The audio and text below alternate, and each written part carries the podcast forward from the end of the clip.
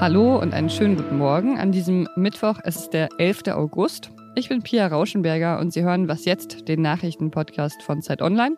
Bei uns geht es heute um die Beschlüsse der Bund-Länder-Konferenz und um ein riesiges Infrastrukturpaket in den USA. Jetzt kommen aber erstmal die aktuellen Nachrichten. Ich bin Matthias Peer. Guten Morgen. Die Gewerkschaft der Lokführer hat am frühen Morgen ihren Streik im Personenverkehr der Deutschen Bahn begonnen. Die Bahn reduziert ihre Verbindungen im Fernverkehr deshalb heute und morgen auf 25 Prozent. Das Unternehmen rät Reisenden, nicht dringend nötige Fahrten zu verschieben. Erst am Freitag soll der Betrieb wieder weitgehend störungsfrei laufen. Die Lokführer wollen mit ihrem Streik die Bahn im Tarifstreit zu einem besseren Angebot bewegen.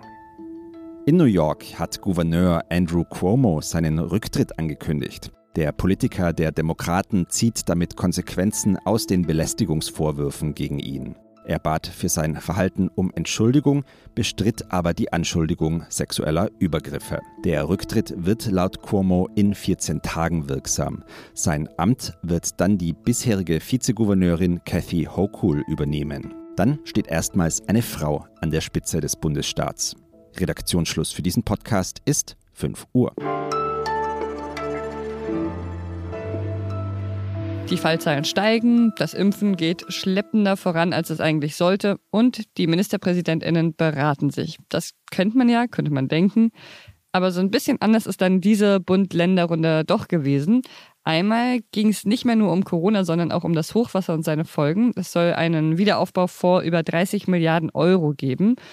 Und dann war noch was neu. Die Runde hat nicht bis in die Nacht hineingetagt, wie schon so oft, sondern war ziemlich pünktlich um 5 Uhr gestern am Nachmittag durch.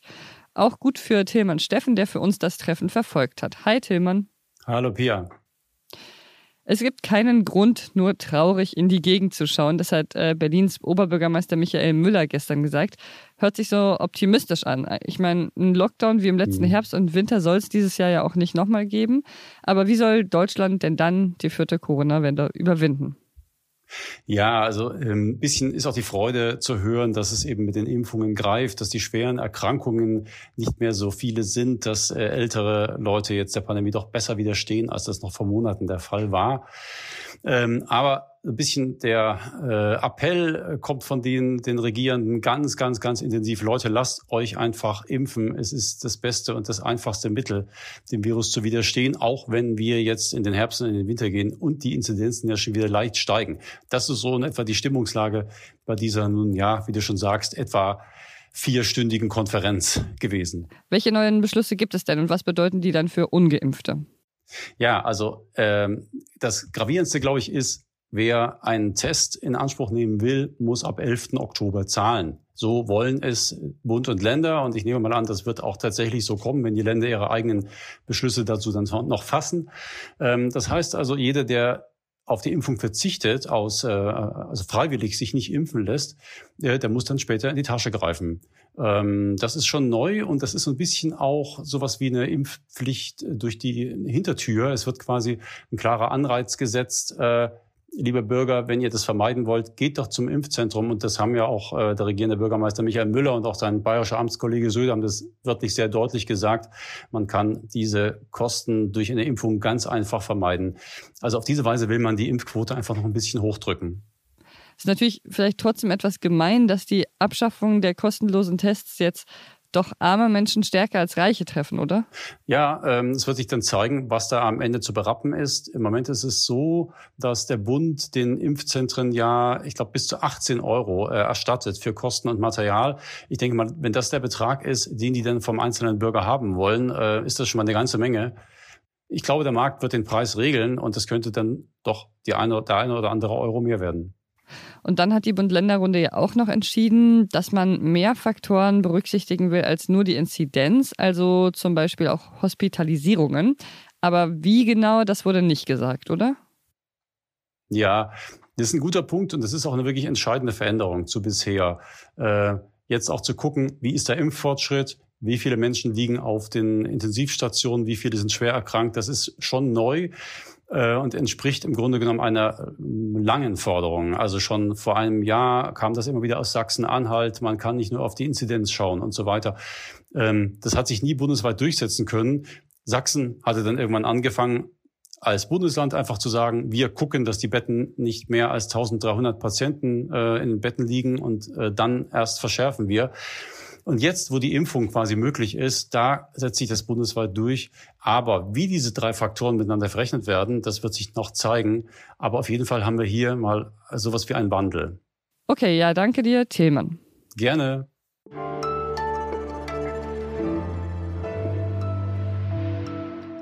Und sonst so? Vor 1000 Jahren im frühen Mittelalter war das Heilige Römische Reich in voller Blüte und in Finnland begann sich das Christentum langsam auszubreiten.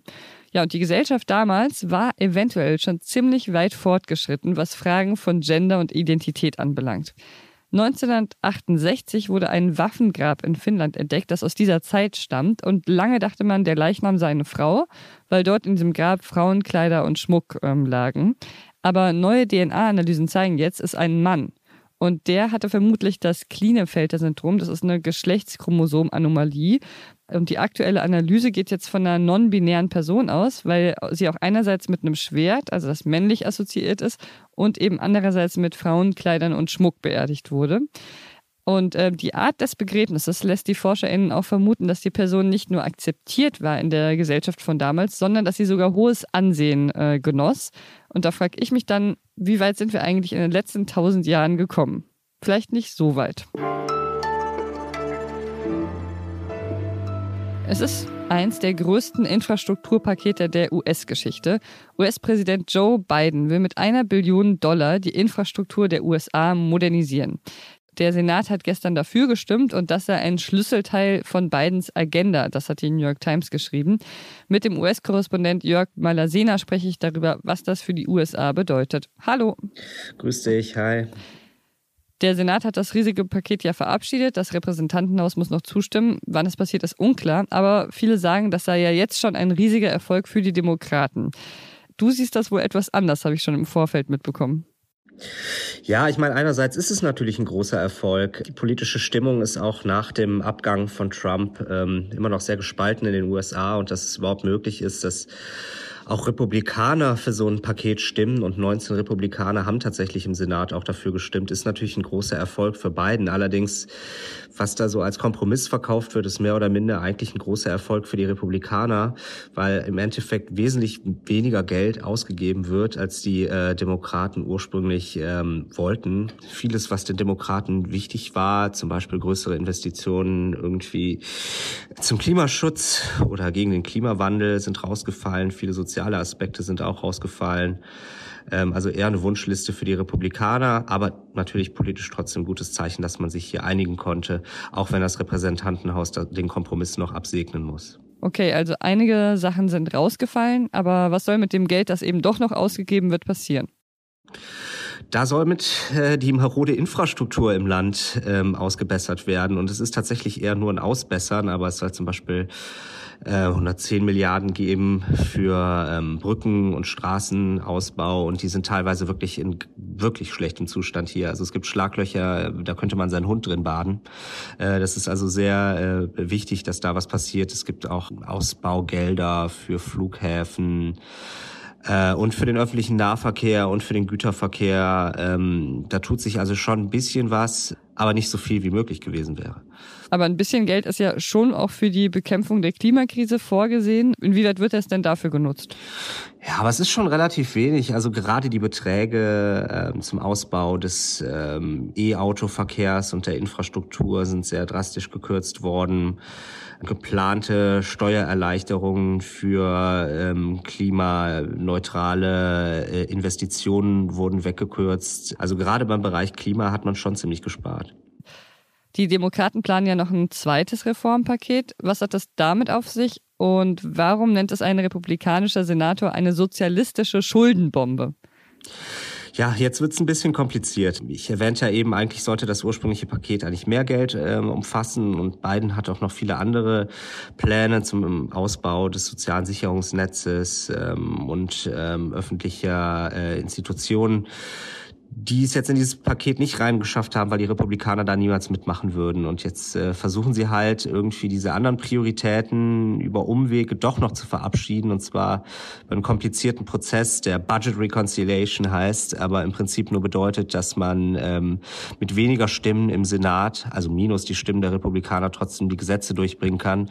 Aber ob das was wird, ist ähm, natürlich eine Frage, weil auch ähm, bei den Demokraten gibt es eher konservative Senatoren, die natürlich äh, bei Ausgaben, nochmal mehr Ausgaben von 3,5 Billionen Dollar ähm, sehr skeptisch sind. Also ob das dann alles so kommt, wie die Demokraten es gerne hätten, würde ich zumindest in Frage stellen. Danke dir, Jörg. Sehr gerne.